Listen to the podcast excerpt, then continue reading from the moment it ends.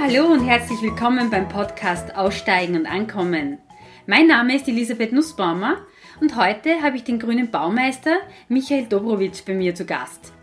Wir haben uns über mein Projekt Nachhaltig im Burgenland kennengelernt. Das ist eine Plattform, auf der man sich über alles informieren kann, was man zu einem guten und nachhaltigen Leben braucht. Und über das Thema nachhaltiges Bauen und Renovieren hat Michael einiges zu sagen. Er beschäftigt sich seit seiner Lehrzeit als Maurer mit natürlichen Baustoffen und allem, was damit zusammenhängt. Und im Laufe der Jahre hat er sein Wissen vertieft und erweitert und gibt es jetzt seit 15 Jahren als Baumeister, Baucoach und im Rahmen von Vorträgen und Workshops weiter. Ja, und ich wünsche euch jetzt ganz viel Freude beim Zuhören. Ja, dann sage ich mal herzlichen Dank, dass du gekommen bist da zu unserem Hof. Wir kennen uns jetzt schon länger über Facebook das erste Mal in Natura. Ja, danke. Und auf Facebook ähm, bist du ja auch als der grüne Baumeister. Was bedeutet das? Was heißt das? Der grüne Baumeister ist die Marke. Also mit Grün verbinde ich jetzt nicht die Partei, sondern einfach äh, den Gedanken, den grünen Gedanken. Die Natur liegt mir sehr am Herzen. Ähm, ich versuche Häuser, Räume zu kreieren, zu gestalten, zu planen, zu bauen, äh, die was halt der Natur nahe sind. Und mhm. das sind grün. Natürlich gibt es grün, hellgrün und dunkelgrün. Ne? Ich versuche einfach immer in der Mitte zu bleiben. Ja. Für mich ist die Mitte immer das, wo man in der Balance ist, wo die Frequenz passt. Und natürlich kann man alles ins Extreme treiben. Ne? Und ja, das spielt sich so einfach in, in, in der Balance ab und das gleicht sich schön aus. Und ich versuche meinen Kunden das Bestmögliche an Wissen, was ich habe, weiterzugeben ja. und das so grün wie möglich. Woher kommt es bei, bei dir, dass du gesagt äh, diese, diese Liebe zur Natur? Ähm, ja, dann muss ich ein bisschen weiter ausholen. Ja, gerne. Ja. Ich habe äh, in jungen Jahren ja die Maurerlehre gemacht, einen Baumeister unten. Und da habe ich schon das erste Mal im, Südburgenland, mhm. in Rechnitz. Und da bin ich mit dem Baustoff Kalk in Verbindung gekommen. Kalk ist ein ganz natürlicher Baustoff und ja, ich habe das auch nicht so beachtet. Und eines Tages ist mein, meine alte Lehrerin aus der Volksschule gekommen und sagt, ja, und sie findet den Maurerberuf so super, weil äh, das riecht alles so gut und das sind so natürliche Baustoffe. Mhm. Dann haben wir uns einmal so überlegt, okay, ja, eigentlich hat sie recht. Nicht? Das sind mhm. natürliche Baustoffe und das riecht auch gut und ja, es ist angenehm. Es hat zwar äh, ätzende Eigenschaften jetzt auf der, auf der Haut, wo wir es nicht unbedingt haben, aber so passt. Mhm. Hat mir sehr gut gefallen. Nicht? War mal so ein, ein kleiner Schritt, viele Schritte. Äh, nachdem äh, ich die Maurerlehre abgeschlossen habe und ein paar Jahre in dem Beruf gearbeitet habe, bin ich in den Wintermonaten nach Wien gefahren in die Bauhandwerkerschule. Da ist das ganze Wissen dann noch vertiefter geworden, noch tiefer als wie in der Berufsschule. Äh, als Bauhandwerker habe ich dann die Chance gehabt, dann nach Wien zu wechseln ins Büro als Techniker. Und dann bin ich nach Wien gekommen äh, zu einer Baufirma ins Büro, also von der Baustelle, wo ich mir im Winter die, die Finger angefahren habe, ins Büro, wo es schön warm war. Und habe dann in den, in den Abendstunden Zeit gehabt und habe gesagt, okay, ich muss was machen. Nicht? Und dann mache ich halt den zweiten Bildungsweg und dann habe ich die HTL-Abendschule gemacht für mhm. Hochbau. Habe drei Jahre gemacht, abgeschlossen mit der Matura.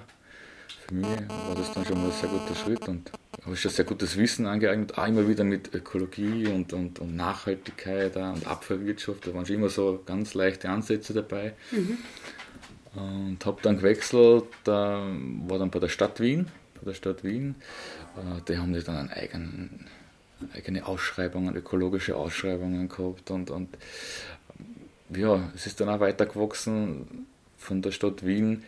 Ich habe okay, ich mache mal Jus, nicht? habe ein Jahr Jus studiert. Mhm. Und da schauen wir, wie, wie das. Idee gekommen? Naja, weil rechtlich, ich war da bei der Baupolizei mhm. und wollte mich dann rechtlich ein bisschen weiterentwickeln. Nicht? Ja, irgendwann dann habe ich drauf gesagt, ja, der Aufwand ist zu groß im Studium. Ich lasse das Ganze sein. Hast du nicht Latein auch noch lernen müssen? Ja, das Latinum. Mhm. Ja. Und ja, nachdem der Erfolg da eigentlich ausgeblieben ist und der Aufwand recht groß war, habe ich gesagt, gut, das lassen wir. Mhm. Äh, habe dann aber einen Professor getroffen von der HTL, oben schon gesagt, Herr, wieso gehst du in die Fachhochschule? In der Fachhochschule wird das so vorbereitet, da machst du deine, deine, deine Blöcke ab und, und eine Berufsbegleitung nebenbei und das funktioniert super. Und zum Studium ist die Fachhochschule genau das Richtige für mich gewesen. Mhm. Habe dann die Fachhochschule gemacht, im ersten Bezirk waren wir damals noch. Und da ist dann wirklich die Post abgegangen, wo es ähm, äh, Ökologie und Abfallwirtschaft habe ich als Vertiefungsschwerpunkt gehabt in dem. Mhm. Modul. Und das war für mich halt dann schon mal so einmal ein richtiger Schritt in die richtige Richtung. Viel gesehen, große Baustellen gesehen, große Entsorgungsbetriebe gesehen, ja, wie man damit umgeht, mit dem Abfall, mit dem Baustoffrecycling. Das sind alles Themen, die sind dann hochkommen. An Nachhaltigkeit, der Faktor 4 im ganzen Baugeschehen, ja, das sind ganz, ganz wichtige Elemente gewesen. Was ist Faktor 4? Aha, das ist auch eine Geschichte. Kann man das so erklären, dass der Laie versteht? Oder In kurzen sicher nicht. Ja. Das, kommt, das, okay. das machen wir anders. Da geht es um die Nachhaltigkeit ganz einfach. Mhm. Oder um die Ökologie von, von den Baustoffen. Ähm, ja, Fachhochschule abgeschlossen. Bin Tag arbeiten gegangen und am Abend dann halt in die Fachhochschule. Da warst du noch bei der Stadt Wien? Da war ich noch bei der Stadt Wien, ja. Das mhm. war klasse, weil da hast du immer pünktlich aufgehört, mhm. hast in die Straßenbahn gesetzt, in den ersten Bezirk gefahren, Karlsplatz. Mhm. Und dann bis, was ich nicht, 10 auf Nacht hat die Schule dauert und bist heimgefahren, bist ins Bett reingefallen oder man hat sich halt das Wiener Nachtleben mhm. gegönnt. Nein, war eine schöne Zeit, äh, ja, möchte ich nicht missen. Viel gelernt, viel mhm. gesehen, viel Kontakte, sehr großes Netzwerk schon damals aufgebaut. Ja. Und ja, und nach der Fachhochschule habe ich dann gewechselt von der größten Hausverwaltung Europas, Stadt Wien, habe ich zu der größten Immobilienverwaltung Europas gewechselt, mhm. zu der BIC, Bundesimmobiliengesellschaft, war dort ein Projektleiter, habe dann nur mit so Riesenprojekten gearbeitet, so 40 Millionen und, und das waren halt diese Trümmer, ne? Wettbewerbe, wie geht das Ganze, da wieder Ökologie drinnen, Nachhaltigkeit von den Baustoffen, es ist immer mehr geworden, immer stärker geworden. Und ähm, 2003 habe ich einen Baumeister gemacht und irgendwann ist dann gesagt, hey, ich möchte mein eigenes Ding machen. Ich bin mhm. bereit, irgendwann, jetzt ist es soweit, machen wir das. Und 2004 habe ich dann selbstständig gemacht. Bin dann mhm. von der PIK weg, habe dann selbstständig gemacht als Baumeister. Ja, und dann sind die ersten Häuser gekommen und das waren halt hauptsächlich Ziegelbauten. Und ja, das ist schön gegangen. Mit der Selbstständigkeit warst du da erst in Wien oder bist du schon zurückgekommen ins Burgenland? Na, da war ich schon in, in Mattersburg. Also Mattersburg war dann meiner Familie war in Mattersburg daheim und mhm. die Firma. Und ja. Wie war das jetzt der, der Schritt, also ist gerade in dieser Branche ähm, vom Angestellten, vom, vom leitenden Angestellten, der wahrscheinlich ein sicheres, gutes Einkommen gehabt hat, dann ab in die Selbstständigkeit? Also das ist ein Berg- und Talbahn, nicht? weil wie ich als, als, als Maurer aufgehört habe, da habe ich sehr gut verdient. Mhm. Also Handwerk, das ist Gold und Boden. Handwerk ist, wenn du das kannst, bist du wirklich ein King. Du, du ruinierst dich jetzt nicht körperlich, sondern du machst es wirklich einfach mit der Technik. Und wenn du das gut machst, verdienst du. Also mhm. mit 18 habe ich ein neues Auto gehabt. Ne? Und die anderen haben das so eine kleine Gebrauchte gekauft. Und das Trotzdem kannst du alles das so eine saisonale Geschichte ist? Ja, ja. Sehr spannend. Also die Saison gibt es ja nicht mehr. Nicht? In dem Sinne, heutzutage mit den Baumaterialien, mit den industriellen Baumaterialien ist so, dass du ab 5 Grad arbeiten mhm. kannst. Ja. Und wenn du das viermal das so gut timest, dann bist du halt in, in, den Wintermonaten vielleicht ein paar Wochen zu Hause, brauchst den Urlaub auf, genießt es ja, das ganze Jahr. Und dann, wenn es losgeht, dann fängt man Innenausbau meistens an, nicht Innenausbau und, und ob, ob noch die Ostern ist sowieso Hochsaison, nicht? dann mhm. geht es ja los. Nicht? Und im Winter habe ich natürlich den Vorteil, wenn ich einen Dachgeschossausbau mache, wenn ich das Dach runternehme, äh, den Schnee schaue ich vielleicht aber das Wasser nicht. Also im Mai, im Mai eine Baustelle machen würde ich nicht tun, weil da habe ich sicher einen Niederschlag, Mairegen. Nicht? Aber im Jänner, im Februar, wenn ich da eine Baustelle habe, das Dach offen habe, dann schaue ich den Schnee runter und fertig. Das mhm. ist keine Hexerei. Okay. Ja. Aber du hast recht, mhm. das war sehr, es ist für mich immer so auf und ab gewesen, auch vom Verdienst her nicht. Da kriegst du wirklich mit damals den Schilling sehr viel verdient und dann bin ich ins Büro gekommen als Techniker, als Abrechnungstechniker und dann kriegst du mal ja, ein Anfangsgehalt, was, was du wirklich weinst, du sagst, pff, Wahnsinn, wie schaffst du das? Ne? Mhm. Und dann bin ich zur Stadt Wien gegangen und dann habe ich gewusst, was Geld heißt, weil als neuer Beamter hast du nämlich gar nichts verdient. Ja. Da, weiß ich nicht, da war der Einstiegsgehalt wieder mal 12.000 Schilling damals. Nicht? Mhm. Das ist nichts. Also für das, was dann Schulungen machen musst und und und und, und die Beamtenprüfungen, war es mhm. einfach nichts. Weshalb hast du das trotzdem gemacht? Ähm, ja, erst einmal bin ich bei der Baupolizei untergekommen, ich habe bei der Baupolizei angefangen, habe sehr viel über das Recht gelernt. Das hat mich fasziniert. Mhm. Ähm, ich habe gut ja, super Arbeitskollegen gehabt. Die haben wir auch mitgenommen. Gell? Und ja, auf der einen Seite war es für mich damals sicher vom Gedanken ein sicherer Job. Nicht? Mhm. Wenn du Beamter bist, nicht? was kann da passieren, da gehst du in Pension. Nicht? Mhm. Dafür haben dann auch alle gesagt, wie ich 2004 den Dienst entsagt habe, nicht? bist du wahnsinnig. Mein, Taufpate hat gesagt, um Gottes Willen, das kannst du nicht machen, du kannst nicht den Dienst entsagen. Nicht? Mhm. Und ich sage, ich kann schon, ich kann. Andere mhm. kennen es nicht, aber ich kann. Nicht? Und dort hat das angefangen, dieses Ich kann. Ich bin mein eigener Chef, ich kann das machen. Mhm. Wie ich bei der BIC gekündigt habe, nicht? Bin zum Chef und habe gesagt, ja, ich kündige nicht. Das kann ich so nicht machen. Sag ich, oh ja, ich kann, aber Sie nicht, mhm. weil Sie müssen ein paar Jahre da bleiben bis zur Pension. ähm, was, was glaubst du, warum das bei dir so ist, dass du sagen hast können, ich kann? Oh.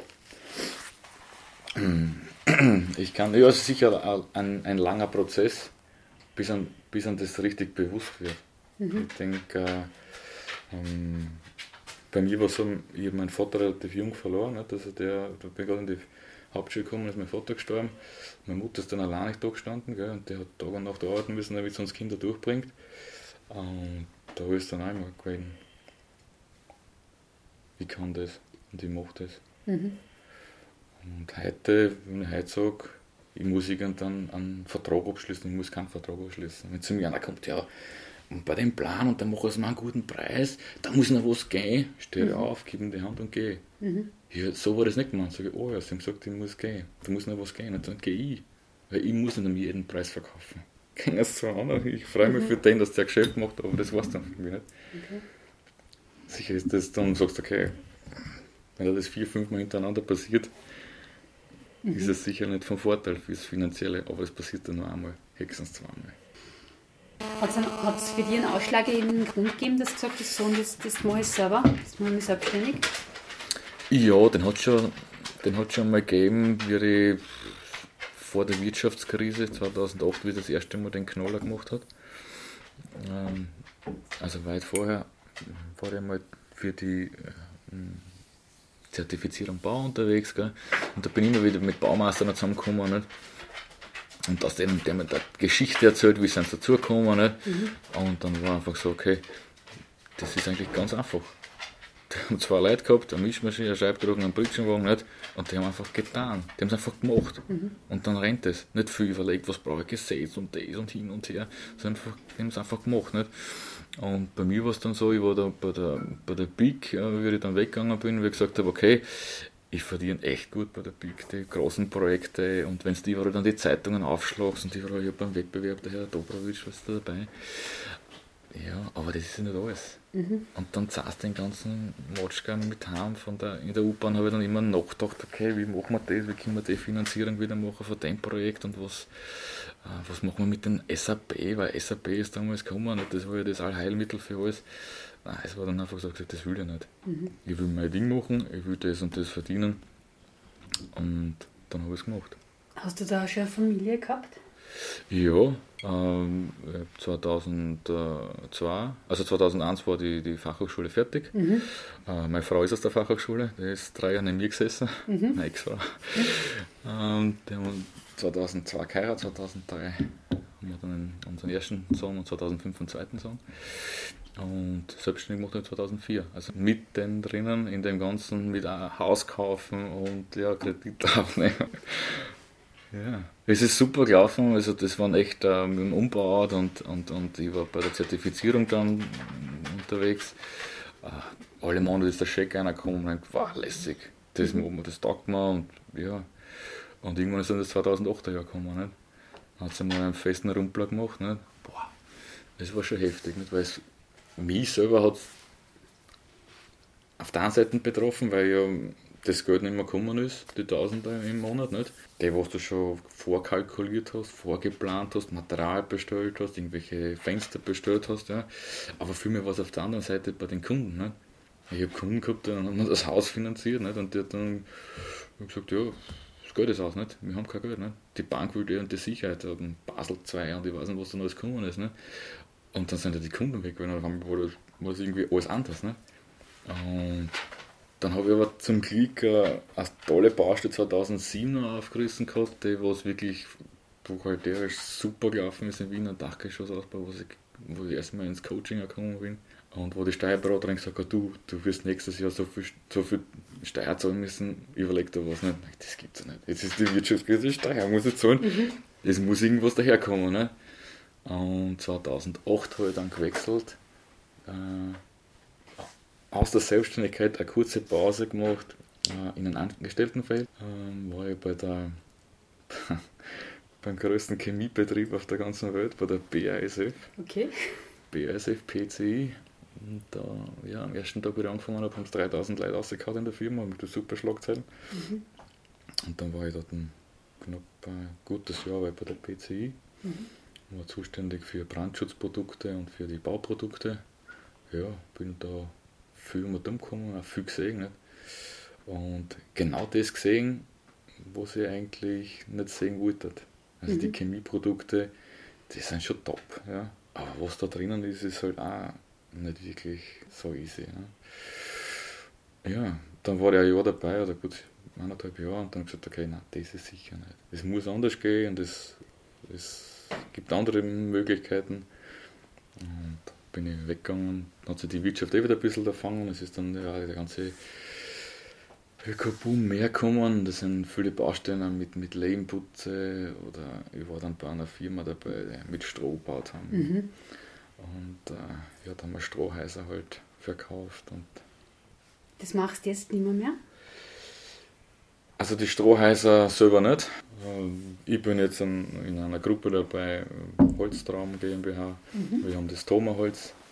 Kannst du vielleicht kurz erklären für diejenigen, die, die Erwin Thoma nicht kennen, was, was das Besondere dran ist? Beim Erwin Thoma? Ja, bei Erwin bzw. bei seiner Bauweise. Das hängt irgendwie zusammen. Ja, also ich kann auch noch, also ich kenne ihn persönlich nicht, den Erwin Thoma, aber das wird demnächst der Fall sein.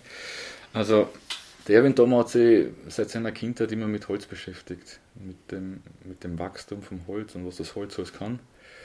Ähm, auf einer ganz bewussten Ebene.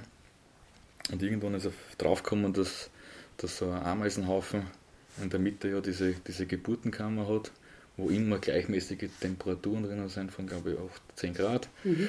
Und wenn man das in Summe dann sieht, der, der ganze Nadel, das Holz mehr oder weniger sind das ca. 20 cm wo es an, an, an Hülle braucht, damit innen die gleiche Temperatur ist Sommer wie Winter. Und egal, ob das im Tal ist oder auf der Alm oben ist, mhm. ist es immer gleich. Nicht? Und das sind die, die, die wärmenden Eigenschaften. Und natürlich macht der Erwin Thoma hat seine Spezialität auch das, das mondgeschlägerte Holz, nicht? das gelagerte Holz. Äh, da ist er halt auch der Industrie voraus. Nicht? Weil Industrie wird einfach runtergeschnitten und, und das wird verarbeitet am selben Tag noch. Nicht? Und das macht halt schon was aus. Nicht? Mhm. Holz hat ganz andere Eigenschaften, wenn es zu einer gewissen Zeit geschlagen wird nicht?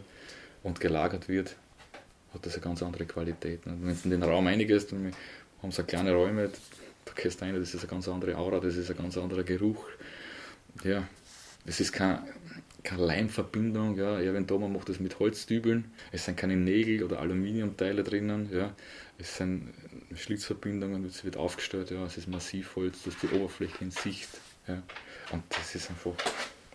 Und er macht ja, glaube ich, oder er hat ja da Großgebäude oder Großprojekte gemacht, soweit ich mich erinnern kann. Ja, sogar ohne, ohne Heizung teilweise, ja. Ja, es gibt ein schönes Projekt in äh, Kirchberg am Wechsel, dem Molzbachhof. Da kann man dann gerne mal so ein Zimmer dann bucht dort in dem Hotel. Da gibt es einen Heizkörper drin, der was nie aufgedreht wird, der ist einfach nur zur Dekoration. Ja, das habt ihr schon gemacht, äh, das Projekt? Oder? Das haben zwei von, unsere, von meinen Partnern gemacht, die waren da bei der Abwicklung dabei und ja, wir machen jetzt ganz was Neues. Wir sind im im kleinen Segment, im Tiny-Segment, im, im Chalet-Segment, ja, wir sind da oft besser aufgestellt. Mhm. Und das ist eigentlich unser, unser Firmenhauptschwerpunkt. Ja. Das heißt, ihr produziert Tiny Houses? In Thoma-Bauweise, ja. mit Thoma-Holz 100. Jeder, jeder hat auch zu den verschiedenen Holzarten gewisse Empfindungen. Nicht? Dem einen macht die Birke nichts, ja, dem anderen macht die Lerche nichts, ja, der dritte kriegt von der Eiche Kopf weg. Oder dem tun die weh. Ja. Weil jeder Mensch ganz anders auf das Holz reagiert. Nicht? Und das Holz ist ein, eine, eine Wissenschaft, die ist un, un, wie soll ich sagen, unendlich. Mhm. Ja, gehen wollt, da bist du wie, wie frisch. Nicht? Also wenn du die ganze frische Luft und die ganze Ruhe und das alles, aber es ausstrahlt, nicht so ein Baum, der was so mächtig dort steht. Ne? Ist das so der Leidenschaft, also dieses Holzthema? Oder? Ja, ist mehr, obwohl ich, ich bin ja eigentlich ein Baumeister nicht? Ja. Und, und, Holzbaumeister gewesen nicht? Und, äh, vom Ding äh, Holz hat einfach von der Konstruktion, kann ich mit Holz viel mehr machen wie mit einem, mit einem Ziegel oder mit einem Beton. Nicht? Mhm. Ja, da kann ich viel schlankere Bauteile machen. Nicht? Die halten auch viel länger. Ja? Wenn du die, die, die Berghöfe anschaust, Altholz, was das kann, nicht? das sonnengebrannte Holz, das ist der, der ja, Warum glaubst du, hat man aufgehört, das so zu machen? Ja, warum hat man aufgehört? Das Handwerk hat alles aufgehört. Es ist alles industriell geworden. Nicht? Mhm. Wenn du heute mit den Zimmerleiter redest, ja, mit den klassischen Zimmerleiter wird nur Beton, Holz verbund, ja, da bauen wir dann acht neinstöckige Häuser, mhm. ja, wo der Beton mit dem Holz in der Symbiose eingeht. Nicht? Ja, aber ich sage, das ist aber keine Handwerkskunst. Nicht? Und das hat man einfach verlernt. Nicht? Das gibt es einfach nicht. Es gibt wenig, die was eine Schlitzzopfenverbindung machen können. Nicht? Sei es beim Tischler angefangen nicht? Und, und beim Zimmer genauso. Nicht? Wo hast du dieses Wissen jetzt ähm, angeeignet? Ah. ich lerne dazu jeden Tag und, und, mhm. und ich bin offen, ich mache sehr viel Weiterbildung, sehr viele Kurse. Ja. Mhm. Ich versuche einfach das Wissen, das alte Wissen, ja. mich interessiert da sehr viel äh, die Geschichte. Ja. Wir alle können aus der Geschichte lernen, aus dem kannst du wirklich viel äh, Informationen ziehen, wie haben sie das früher gemacht, warum haben sie das früher gemacht, ja. Äh, was waren die Beweggründe. Ja. Auch in der Archäologie, ich bin äh, Obmann gewesen vom Burgenländischen Archäologieverein Panach. Wir haben da dann Webstühle ausgehoben aus der Römerzeit. Nicht? Da hast du gesagt, das ist ein Wahnsinn. Mhm. Die, die, Gewichte, das ist alles, alles noch da gewesen, nicht? nachhaltig bis zum geht nicht mehr. Ne? Ähm, und natürlich, äh, irgendwann um die Jahrhundertwende, wie die Technologie fortgeschritten ist, hat man halt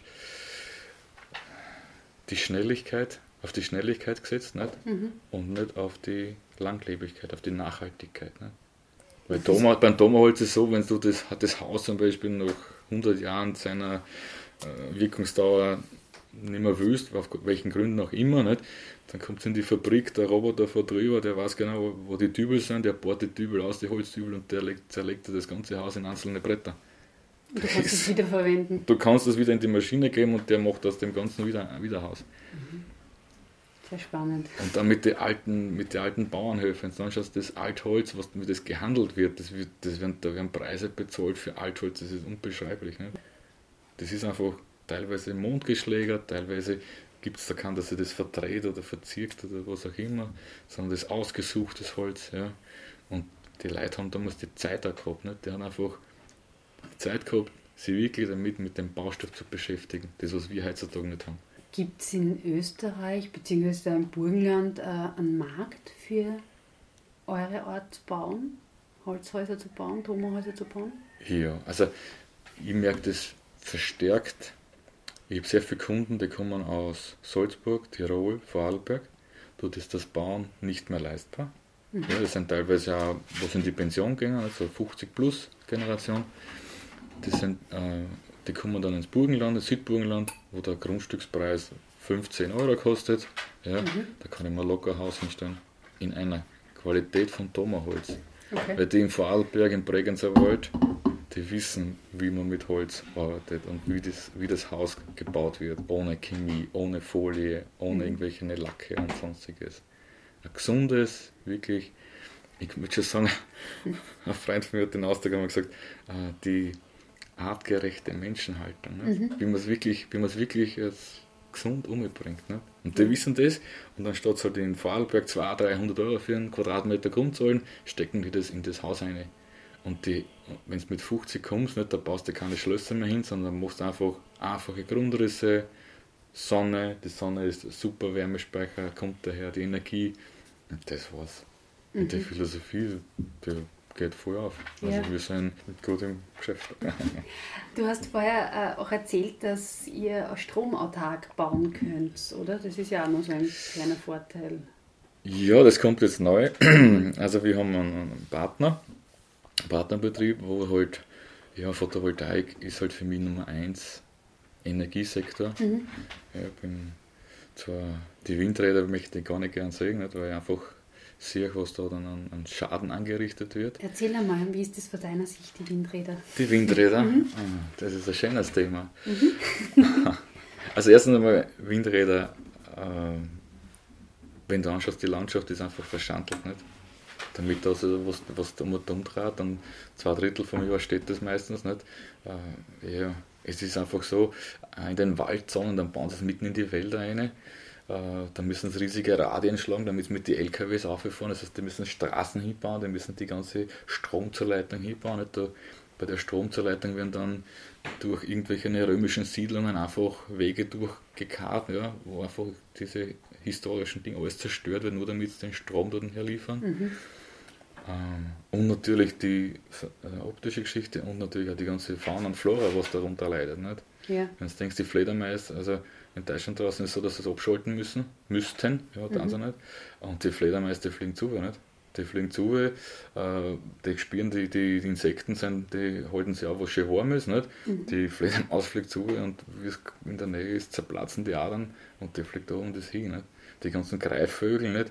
Gibt es wissenschaftliche Studien, ne, wo ganze Landstriche, wo die Windraus sind, ausgerottet sind. Da gibt es keine Greifvögel mehr. Mhm. Flügelschlag ist dort einfach Thema. Nicht? Die Alternative dazu wäre Photovoltaik. Photovoltaik, ja sicher. Mhm. Ja. Photovoltaik kann ich auf jedes Dach auf. Das hat einen Vorteil. Ja ich, ich denke, wenn ich die ganzen Einkaufszentren sehe, ja, wo die ganzen Klimageräte Tag und Nacht rennen, im mhm. Sommer wird gekühlt auf der aus, im Winter wird Kast auf der aus, dem es dann verpflichtet, wenn das eine Photovoltaik aufs Dach auflegt. Ich habe ja Dachflächen da, jede Menge. Mhm. Ja, da gehört das auf und das ist nicht störend. Ja. Oder wenn ich ein Carport habe, ja, dann kommt dort eine Photovoltaik auf. Aber ist es nicht so, dass die Kosten da ähm, noch relativ hoch sind für die, also jetzt als, Einzelne, als einzelne Person, sie das machen zu lassen? Naja, das kommt jetzt immer darauf an. Also wie gesagt, wir haben einen Partner, der sagt ganz einfach, mit der Photovoltaik kannst du circa, ich sage einmal, 30 Prozent deines Strombedarfs selber nutzen. Nicht? Mhm. Also du hast Spitzen, nicht, wo du einfach produzierst im Sommer, wo du wenig Strom brauchst. Nicht? Mhm. Im Winter hast du das nicht. Und natürlich mit, einer, mit einem Batteriespeicher, die haben sich in den letzten Jahren auch gut entwickelt, mhm. kannst natürlich da einiges abfedern, da kommst du dann schon, ja, müsste sicherlich auf 80 Prozent kommen. Und wir haben mit dem System jetzt so, es gibt eine sogenannte Cloud oder Community, wo der ganze Überschuss, der was dann trotzdem überbleibt, in diese Community gespeichert wird und wenn du dann den Strom brauchst, ziehst du den einfach eins zu eins aus der Community. Nicht? Und ich finde, dass das einfach schlau ist. Und die mhm. haben das gut, gut aufgestellt und damit bist du zu 100% energieautark. Und da brauche ich keine Smart Home Steuerung, das macht dann ganz einfach der Strom, weil wenn ich eins zu eins das zahle, keine Wege habe, die was trans der Strompreis ist auf, aufgeteilt auf ein Drittel mhm. ist Steuern, ein Drittel, glaube ich, sind die Stromkosten und ein Drittel sind die Transportkosten. Und wenn die Transportkosten wegfahren, weil man selber mein Dach produziere, okay. Kann ich noch gewinnen. Ja. Brauche ich da bestimmte Voraussetzungen für mein Haus oder kann ich das grundsätzlich fast auf jedes Haus drauf haben. Ja, es, erstens einmal die Fläche musst haben, ja, dann ist halt auch die Sonneneinstrahlung entscheidend. Ähm, aber wie gesagt, wir haben es auch schon auf der Fassade montiert. Also es gibt mhm. Projekte an der Fassade. Ja. Und ansonsten sind die Voraussetzungen minimal. minimal ja. Du hast jetzt zweimal kurz erwähnt, einmal die römischen Siedlungen, die zerstört werden. Und dass du Obmann vom Archäologieverein Verein warst. Wie bist du denn dazu gekommen? Ja, wenn du in dem Geschäft unterwegs bist, hast du einfach ein sehr großes Netzwerk. Und in dem Netzwerk gibt es alles. Also mhm. von, von der Putzfrau bis zum Doktor Doktor ist alles drinnen und die kennen sich untereinander. Und wenn es um die Sache geht, dann setzt man sich zusammen und bespricht das. Nicht? Und Archäologie interessiert mich immer schon. Ja. Vor allem auch wenn man sich näher beschäftigt, bugeln diese wirklich auf, ein, auf, einer Schatzkiste, mehr oder weniger. Man sieht es auch anhand der vielen Grabräuber, die was immer rumlaufen, und sind nur die Metallgegenstände. Jetzt auch noch? Ja, sehr stark, sehr mhm. stark. Diese, diese Metalldetektoren kriegst du in jedem Baumarkt zum Kaufen. Ne? Und dann werden die Felder regelrecht geplündert. Es mhm. ist wirklich ein, eine Plünderei. Hat man gesehen in Deutschland draußen von der, der Scheibe von Nebra nicht, mhm. was das Wertvolles eigentlich ist, wissenschaftlich, ja, weil das ja so Mosaike sind und das wird einfach zerstört, weil man einfach da was herausreißt. Aus dem gesamten Bild wird einfach was herausgebissen. Nicht? Und die Archäologie, die kann halt sehr viel noch retten, Rückschlüsse daraus ziehen ne? und wie bin ich dazugekommen, auch durch viele Bauprojekte, wo wir seitens des äh, Bundesdenkmalamtes Archäologie oder auch des Landeskonservators ähm, gesagt haben, okay, da müssen wir eine Befundung machen, schauen, ob es da unterhalb drin ist und dann können sie erst das Haus drauf bauen. Und so ist das Ganze entstanden. Ja. Das heißt, ihr seid immer wieder auf solche Sachen gestoßen äh, beim, beim Bauen?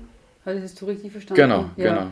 Du grabst, du machst ein Zahnfundament und da mhm. einmal schaut irgendwer immer schon Sorge entgegen. Nicht? Mhm. Okay, was ist das? Nicht? Dann kommen, laufen wir alle zusammen und dann wird einmal telefoniert. Nicht? Und mhm. wenn es blöd hergeht, kommt sogar die Polizei, weil das ist ja ein Leicht drinnen. Nicht? Es kommt ja alles. Nicht? Also das ist mhm. nicht so, und ja, dann kommst du da Archäologie. Nicht? Das waren super, super Projekte, aber äh, der, die Verlängerung da von der, von der S31, ja.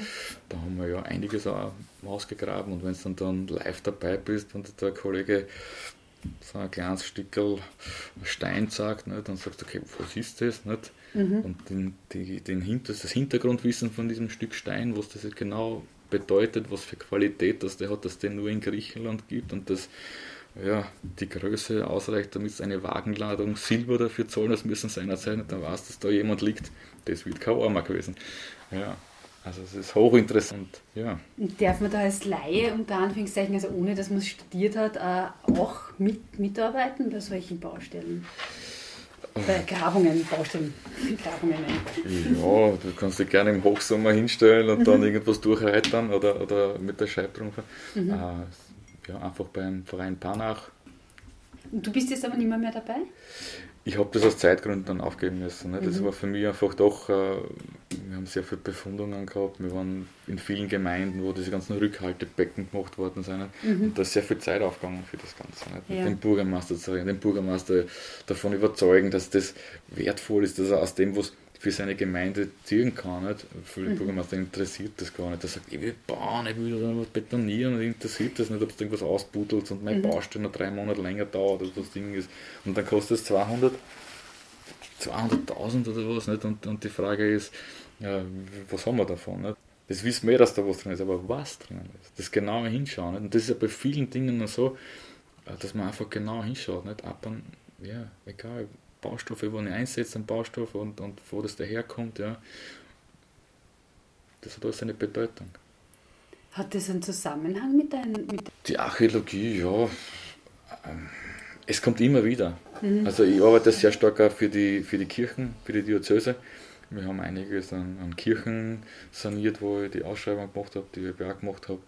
Und dann kommt es immer wieder, dass du irgendwo mal einbrichst, stehst mittendrin eben in einer Gruft oder was auch immer.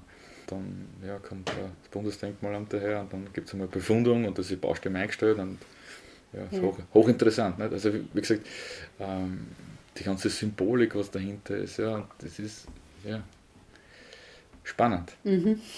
Vor allem ist es unsere Geschichte und das haben wir die meisten vergessen ja so. Nicht? Das ist, ist ja von jedem von uns die Geschichte, nicht da, wo wir, wo wir wohnen, wo wir leben, das hat alles eine Geschichte. Nicht? Das, hat, das schaut ja nicht aus wie es jetzt ausschaut. Das hat ja vor tausenden Jahren ganz anders ausgeschaut. Nicht? Da waren ja Urwälder, nicht? da waren ja, kommt auf die Zeit jetzt auf die Epoche drauf an, nicht? Da, hat's ja, da waren ja ganz andere, teilweise war mehr da, nicht? Das, das hat sich ja mhm. alles verändert. Nicht? Und, und das, was ja krassig ist, auch diese ganze unsere Kulturlandschaft, wie die verändert wird. Nicht? So haben wir vorher geredet haben von den Windrädern, nicht? die mhm. passen einfach nicht da daher. Nicht? Oder das Verbauen mit überall auf jeder Ecke müssen wir ein Einkaufszentrum bauen. Ja? Ja, okay, wir müssen es bauen, die Einkaufszentren, weil es so ist, ja, aber nicht überall. Verstehst mhm. Und jeder Bürgermeister will sich da halt dann, ja, das haben wir gebaut und das haben wir gebaut. Ja. Okay. Die Natur geht unter, nicht? Die, mhm. die Straßen zerschneiden das, zerteilen das ganze, die ganze Habitatsgeschichte. Nicht? Also wenn, ein, wenn ein Vogel seine, die, die Eulen da in einem Habitat haben, dann sind sie genau in dem Fleckchen und nicht 20 Meter weiter drüben oder 20 Kilometer weiter drüben. Nein, das sind genau da. Und warum sind sie da? Weil da ist ein Bach, da ist das, da habe ich das Nahrungsmittel mhm. und fertig aus. Nicht? Da habe ich die Unterschlupf, da habe ich keine natürlichen Feinde. Mhm. Aber wenn du das oft so anschaust, da denk, nein, also da, der Mensch ist schon sehr sehr ja, zerstörerisch unterwegs. Ähm, hast du da jetzt momentan so vor deiner Arbeitsweise so eher einen, einen positiven ähm, Blick auf die Zukunft oder wie, wie entwickelt sich das gerade momentan? Was hast du da für ein Gefühl? Ja, also ich hoffe, dass die, die Auftraggeber und, und die, die Nutzer draufkommen, dass einmal EPS nicht, nicht der Stein der Weisen ist. Nicht? Also dämmen, dämmen, dämmen, mhm. äh, Fassaden dämmen mit, mit weißen Styropor, das ist einfach nicht, mhm. nicht mehr zeitgemäß. Nicht? Und das ist auch, auch wenn man sagt, man kann es man einschreddern, man kann es wieder rückgewinnen, es gibt irgendwo Anlagen, wo das halt aufbereitet wird, ja. aber es ist trotzdem der Dämmstoff hat eigentlich nichts verloren. Mhm. Umgerechnet, rechnen aus, das sind glaube ich 10, 10, 20 Liter Heizöl, was an der Fassade kleben oder auf der, auf der, am Flachdach sind. Nicht? Und wenn das einmal brennt, dann brennt es gut. Mhm. Und wenn es nicht brennt, dann sind so viele Flammschutzmittel drinnen, die was dann wiederum der Gesundheit nicht gut. Nicht? Weil Bio und Biozid, das ist zwar fast wortgleich, aber das Zid ist halt einfach das, was halt das Gefährliche ist dran. Mhm. Nicht? Und das braucht keiner von uns. Und ja, und, und vom Bauen her, ja, irgendwo gibt es eine gewisse Spirale. Nicht? Das ist, diese Spirale ist ganz einfach auch vom, vom, vom Preis. Nicht? Du brauchst nicht schauen, die Grundstückspreise werden einfach steigen einfach. Nicht? Mhm. Das ist so, wer hat sich denn früher aus der Haus gebaut, nicht? Mit, mit der Nachbarschaftshilfe, nicht? da bist du mit 2 Millionen ist fertig gewesen. Nicht? Das mhm. ist ungefähr 140.000 was fertig. Nicht? 50 für den Köller, 50 für den Roboter dann mit Dingen und 50 für den Ausbau und das, das, das ist heute alles nicht mehr drinnen. Nicht? Wenn ich heute schaue, nehmen wir Mattersburg her, nicht? Äh, Grundstückspreis 140 Euro. Hey, es gibt für Jungfamilien, sagen wir einen Superpreis 90 Euro. Ja, wenn ich dann 1000 Quadratmeter kaufe, nicht? ist schon mal ein, ein großer Brocken weg. Nicht? Und das Geld haben die meisten schon nicht. Und dann wollen sie Haus bauen, okay. Na, dann einen Keller machen, machen wir eh nicht mehr, weil es geht sich finanziell mhm. eh nicht mehr aus. Die 70.000 müssen wir schon mal einsparen. Ja, und dann musst du noch der Decken strecken. Nicht? Dann machst du einfach nur mehr das, was geht. Nicht? Ja, das ist halt. Äh und diese Baumaterialien, mit denen du ähm, bevorzugt hantierst, also natürliche Baumaterialien, was ist das zum Beispiel jetzt gerade in der Dämmung? Ja, also wir haben nachwachsende Materialien, tierische, pflanzliche, nicht? also von der mhm. Schafwolle angefangen, was ein sehr guter Dämmstoff ist, äh, verschiedensten Qualitäten, über den Hanf, der was in aller Munde ist, ja, mhm. äh, über, über Schilfdämmung, über Strohdämmung, über Zellulose-Einblasdämmung. Ja. Mir ist auch wichtig, dass der Dämmstoff, wenn möglich, aus der Region ist. Ja, weil es bringt mir nichts, wenn ich den Dämmstoff von irgendwo daher kaufe. Ein Beispiel, ein, simples Beispiel, wenn ich äh, heute ein Haus errichte mit 150 Quadratmeter, da brauche ich mal einen Schnitzer an Wärmedämmung, an herkömmlicher Steinwolle, Glaswolle, ca. 150 Kubik. Und dasselbe, wenn ich das, dasselbe Haus in, in uh, einem natürlichen Baustoff mache, brauche ich die gleiche Dämmmenge. Ja. Ähm, habe aber den Vorteil, dass der Dämmstoff, der natürliche Dämmstoff, wie zum Beispiel, wenn wir den, den Hanf hernehmen, sehr viel CO2 gespeichert. Nicht? Also mhm. alle Holzartigen speichern ja CO2. Nicht? Und das hat natürlich schon einen wesentlichen Vorteil. Auf der anderen Seite, bei der, bei der Glaswolle wird es äh, in die Luft gegeben, das CO2, und bei, beim, beim Hanf äh, wird es zum Beispiel gespeichert. Nicht?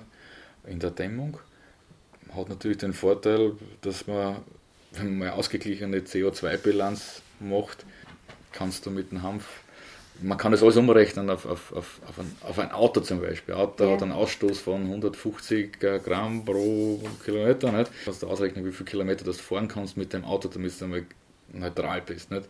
Also da ist, das, sind, das sind Welten dazwischen. Und wie schaut es jetzt aus mit dem Preis? Also du hast ja erwähnt, Jungfamilie ähm, möchte bauen und, und macht halt dann das Notwendigste.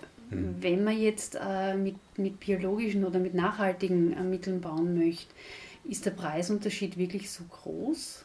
Wie ja. siehst du das? Ja, die Industrie kann natürlich viel, viel schneller produzieren, viel mehr äh, multiplizieren das Ganze. Äh, ich sage ein Beispiel, herkömmliche Putze, ja, die Gipsputze, Kalk, Kalkgipsputze, ja, die kriegst du um 7, 8 Euro wenn du jetzt einen Lehmputz von einer Fachfirma machen lässt, nicht, da bist du irgendwo zwischen 25 und 30 Euro. Nicht? Okay. Ja, das merkst du, wie, wie, wie der Faktor 3, Faktor 4 mhm. wieder kommt ins Spiel. Nicht? Das ist einfach ein natürlicher Baustoff, hat halt ganz andere Eigenschaften. Ne? Und trotzdem würdest du natürlich, nimmst du mal an, für deinen Beruf als grüner Baumeister zu zweiteren tendieren. Warum? Was sind, sind die Vorteile? Ja, du hast einfach keinen Abfall. gibt keinen Abfall wenn ich mit, mit Schafwolle arbeite und die Schafwolle, da bleibt mir ein Backel über. Dann habe ich draußen im Garten irgendwelche Pflanzen, die was ich einpacke, ja. oder ich nehme es als Dünger oder zum Abdecken oder da gibt es keinen Abfall. Das, das ist draußen in der Natur, das verrottet dann wieder, wenn es im, im, im Humus Hanf dasselbe, ja. beim Schilf dasselbe. Nicht? Wenn da was überbleibt, das hast du hast du einen Komposthaufen beim Lehm, nicht? wenn da was überbleibt, Komposthaufen, mach das einmal mit einem Gipsputz. Ja, und dann hast du eine Tellwolle, nicht? Und die Tellwolle ist genauso, wofür wir sind. Nicht? Dafür mhm. wir auf die Gemeinde, weil da haben wir eine Problemstoffsammelstelle. Mhm. Und da kann man das ganze Zeug dann hin. Nicht? Mhm. Geschweige denn, wenn ich jetzt eine Styroporfassade mache und damit sie eben ist, wird sie abgeschliffen. Nicht? Den ganzen Garten 100.000 von den Styroporkugeln mit dann fliegen. Die mhm. ewig und drei Tage dort liegen, bis dann irgendwann einmal vielleicht umgewandelt werden durch irgendwelche Mikro- was ist so der, der, der Vorteil für mich, wenn ich sage, okay, gut, ich, ich lasse mich jetzt darauf ein, ich baue jetzt möglichst natürlich, möglichst nachhaltig. Ähm, was habe ich selber davon, außer dass im Garten nicht die Styropor umeinander fliegt? Ja, also es, das, das Bauen fängt immer in der Planung an. Dort, wo du deinen Lebensmittelpunkt hast, dort fängt es immer an. Nicht? Weil es bringt gar nichts, wenn ich im Südburgenland ein super tolles Null-Energiehaus hinstelle, ja, mhm. wie es von der TU geplant und gebaut ist, ja. Und du fährst mit dem Auto nach Graz nicht? und dein Mann fährt mit dem Auto nach Wien. Und du hast dann Mercedes und er dann BMW. Das ist ja wie so. Der Haus braucht nichts, aber deine zwei Autos, die fressen genug mhm. Energie und produzieren CO2. Also es fängt eigentlich bei, bei der Lebenseinstellung an. Wo und wie arbeite ich und, und dort fängt es einmal an. Und dann kommt die Planung. Nicht? Das Haus, wie plane ich mein Haus? Nicht? Da liegt viel Geld drin. Also ich kann, ich kann eine, eine winkelwäre Planung machen, ja, äh, mit 100.000 Erkern und Tümchen, ja, was, was nur optische Dinge sind, wo es viel Kühlwirkung kann und aber nichts jetzt von, von der Wohnqualität bringen. Oder ich kann einen einfachen, von mir von Architekten einen super Grundriss nehmen, ja, wo ich die Raumteiler gleichzeitig als Kästen nehme, wo die Oberflächen gleich fertige Oberflächen sind, wo ich nicht viel Schichten aufbauten mhm. habe zum Beispiel. Nicht? Da kannst du viel Geld ersparen auf der einen Seite in einer guten Planung und was halt noch, ja, das Wohnen drinnen ist ein ganz anderes und dann später mal kannst du mit ruhigem Gewissen das Haus weitergeben. Also da, das wird jetzt noch verstärkt kommen, eben die Nachhaltigkeit, äh, Immobilien, die was halt dementsprechend ähm, gebaut sein und mit welchen Materialien haben wir dann einen ganz anderen Wert, weil da muss halt den Wert der Entsorgung rechnen. Ne? Okay. Ist das eigentlich auch das, was du jetzt erwähnt hast, dieses schon bei der Planung gescheit nachdenken, was du wieder, ist das dieses Coaching, Baucoaching, was du auch anbietest? Also Baucoaching hat sich entwickelt. In meinen Anfängen war ich dann bei Kundengesprächen und ich mache mal die Wand. Ja, weiß. Ah, ja, was mhm. weiß? Na, weiß. Okay, irgendwas, ich brauche irgendwas. Ne? Ich brauche irgendein Tool, damit es den Kunden einfach äh, herauskriegt, was, was will er eigentlich. Ne? Und im Baucoaching geht es einfach darum, zu erkennen, was will der Kunde wirklich, ja, was sind seine Bedürfnisse und dann den, den, den Supermarkt aufzumachen und sagen, okay, wir gehen in den Supermarkt rein, da haben wir was Fleischiges, da haben wir was Veganes, da haben wir was Biologisches, da haben wir was Ökologisches und du suchst jetzt das aus. Mhm. Was, was willst du? Was können wir nehmen? Ist einmal auch wichtig, dass wir der Normen sprechen, dem Gesetz entsprechen, das ist nämlich auch ganz wichtig, ja, weil viele Produkte, was es am Markt gibt, die entsprechen wieder einer Richtlinie und Gesetz, da sind wir in einer Grauzone. Das muss natürlich auch passen, weil ich zum Schluss auch die Verpflichtung, das Haus zu übergeben. Ne? Mhm. Und da muss ich dem Gesetz entsprechen. Auch brandschutztechnische Auflagen etc. Ne?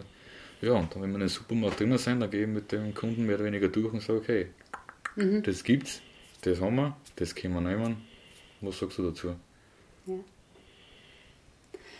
Ähm, soweit ich weiß, von einer gemeinsamen Bekannten, die wir haben, machst du auch Renovierung von alten Häusern, oder? Ist das auch ein Teil deiner Tätigkeit, so alte Häuser zu renovieren? Ja, gerne.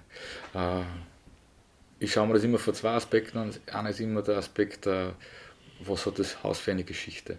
Was ist das für Geschichte, was sind für Baumaterialien da? Gell? Äh, und dann halt den Kunden in dem Coaching fragen, okay, was, was brauchst du? Was sind deine Bedürfnisse? Ja? Wo können wir die Schlafräume hinlegen, dass du ruhig hast? Ja?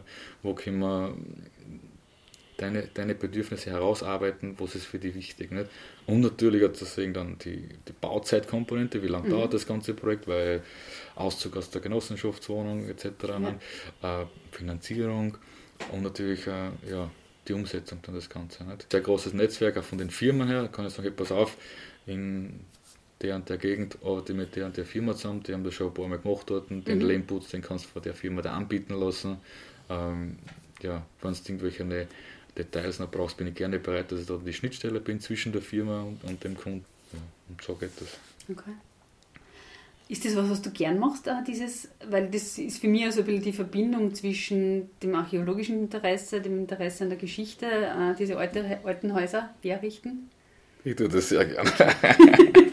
das ist meine, meine, meine Leidenschaft. Ja. Mhm. Äh, ich habe selbst einen alten Bauernhof gekauft und ich habe ihn deswegen gekauft, weil nicht jetzt um einen Preis wegen, aber es ist darum gegangen, dass die Verkäufer gesagt haben, sie wissen, wenn sie es mir verkaufen, dass ich es nicht abreiße. Ja? Dass ich es erhalte. Und vielleicht in dem Zustand zurückbaue, ja, wie es war. Arkaden, die was zugemauert waren, dass man die wieder herauslöst. So wie die Geschichte von dem Haus war, dass man das wirklich annähernd wieder hinkriegt mit den historischen, natürlichen Materialien. Ja. Und du brauchst nur eine gehen, das ist so, geh, geh eine in, in, so einen alten Bauernhof, der, was, der strahlt was aus. Ne? Ja. Ich finde das super. Seinerzeit der Herr Franz Simon, Lehrer aus Oberschützen, der hat einen Bildband, hat mehrere Bildbände gemacht, also Handzeichnungen mhm. und der hat das alles dokumentiert. Und da sind, da sind teilweise Gebäude drauf mit Adressen und dann bist du zufällig in der Ortschaft und denkst, ah, da schau einmal zu, wie das ausschaut. Und dann kommst du hin und dann siehst Aha, Genossenschaftsbau, alles geschliffen, alles weg, alles, mhm. ganze Geschichte, nicht, nicht wie bei den Römern, Erde drüber, sondern wirklich bis aufs Fundament abgebrochen und mhm. auch die, die Teile entsorgt. Ja. Ich ich habe die Möglichkeit seinerzeit gehabt in Wien, ähm, bei der Firma Wienerberger, wie sie am Wienerberg oben diese Hochhäuser gebaut haben, wo dort die Fabrik, was die ganzen Rohre gemacht ja. haben. Ja. Und dort waren die ganzen alten Models von, von, den, von den Ringstraßen Gebäuden. Ja, mhm. diese, diese tollen, das ist der, Schubraben drüber gefahren worden, das ist alles entsorgt worden, das ist vernichtet worden. Ewig, das kann man nie mehr zurückgehen, das ist alles vernichtet worden. Ja.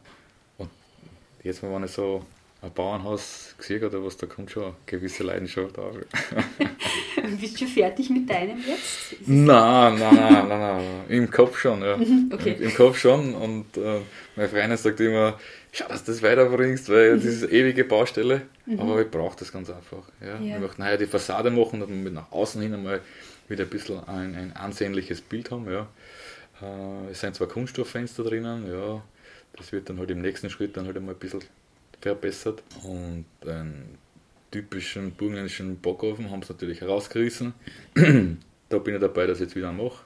Also diese alten Elemente wieder zurück seinen Ursprung zu geben und okay. ja, was ich damit mache, weiß ich immer noch nicht ganz genau. Es ist auf alle Fälle ein riesen, ein riesen Teil mitten in der Gemeinde und ist fast ein Vierkanter, also mhm. links ein, ein Streckhofen dazu, ein Nachbar und das ist einfach eine ganz andere Atmosphäre. Du gehst eine, du bist nicht, also die geschlossene Bebauung, du gehst eine, da hast du einfach einen Hof, du hast eine Ruhe mhm. und kannst da hinsetzen und kannst da Achtel Wein trinken auf der Bank und genießen und nur den Hof und abschalten und die Vogel hören und wirklich das echt genießen.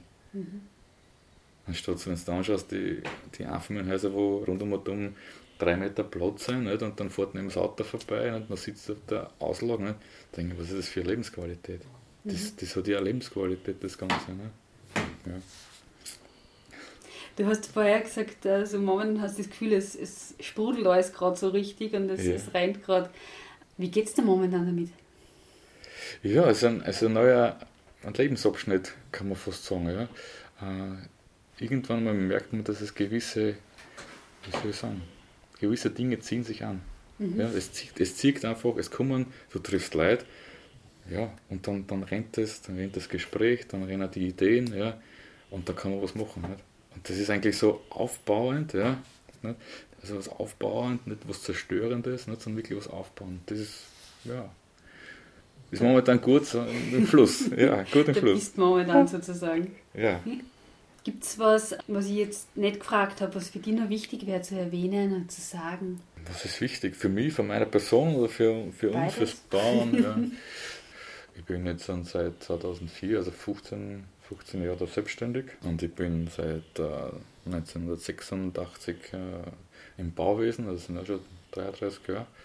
Also habe schon einiges an Erfahrung da. Und ich bin ja nicht müde, dass ich sage, äh, jetzt du das und jetzt dann da mal umsetzen, sondern ständig am Lernen, ständig am Tun. Es gibt immer wieder was Neues, es gibt Bauteilaktivierung, was in aller Munde ist, gerade eine, ähm, ja, immer dranbleiben, immer am letzten Schreier sein, äh, auch sehen, wenn einmal irgendwas nicht funktioniert, das zu analysieren und sagen, okay, machen wir was Neues oder machen wir aus dem ein neues Produkt draus.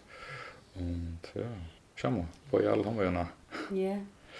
Ist für die äh, ein paar Jahre, ich nehme es an, die Pension?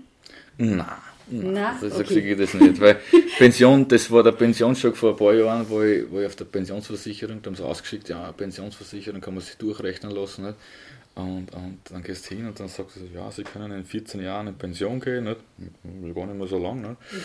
Mhm. Und dann sagt er dir das und dann denkst du, okay, äh, irgendwas läuft falsch. Jetzt arbeitest bis 60, 65, nicht? Und wie viele Jahre genießt das dann? 20 Jahre, 15 Jahre, 30 Jahre? Ja? Und dann habe ich für mich jetzt sofort den Schalter umgelegt und gesagt, nein, das sofort genießen. Sofort sagen, nein, ich muss diesen Plan nicht um den billigen Preis zeichnen. Bei uns kostet es einfach was und fertig. Und das genießen, jeden Tag genießen und jede freie Zeit draußen in der Natur genießen und anschauen.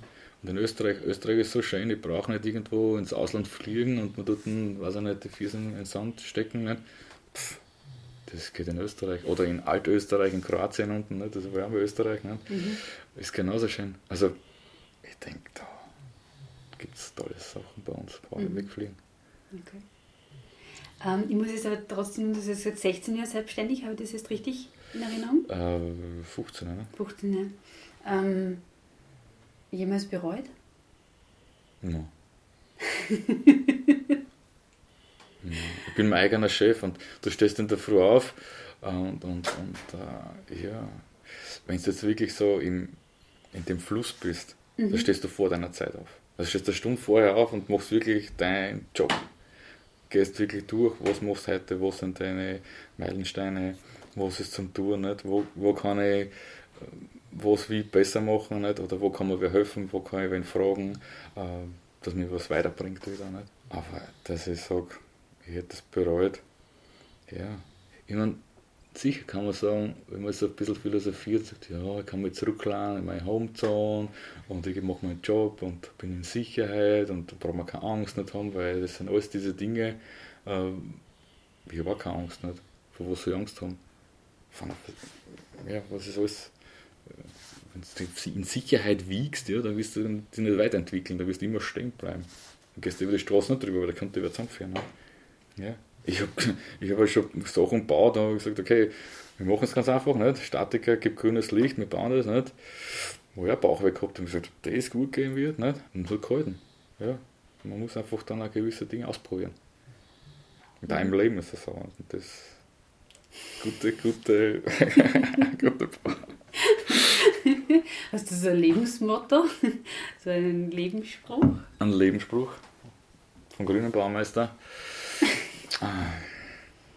Hm. Ja, da gibt es sicherlich genug. Fallen wir jetzt momentan, glaube ich, gar keiner so auf die Gachen ein.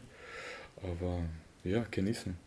Mhm. Genießen und wirklich bewusst, bewusst äh, vieles betrachten. Nicht? Ich habe den letzten Podcast da dann äh, gut mhm. gefunden von dem Autismus und das wird dann, dann bewusst, wenn man das wirklich, wenn man sich wirklich die Zeit nimmt, sich hinsetzt und zuhört und gut zuhört, ja, dann kann man wirklich auch davon was, was mitnehmen. Ja. Mhm. Nicht nur oberflächlich, wir sind alle oberflächlich. Wir sind alle, es muss schnell gehen, ja, es muss sauber sein, ja, oberflächlich, ja, aber was, was dahinter steht, nicht? das ist das, das ist die, die, die Kernbotschaft. Nicht? Wie geht's denn? Nein, mir geht's sehr gut. Aha, wirklich mhm. wahr? Ja, dann sage ich, Vielen Dank, dass du da warst. Ja, danke, danke dass ich da war. Alles Gute. Ja, und wer jetzt mehr über nachhaltiges Planen, Bauen, Wohnen und Renovieren erfahren möchte, findet viele Infos unter www.dobrowitz.at und alle Podcasts sind wie immer zum Nachhören auf www.elisabethnussbaumer.at. Tschüss und bis bald!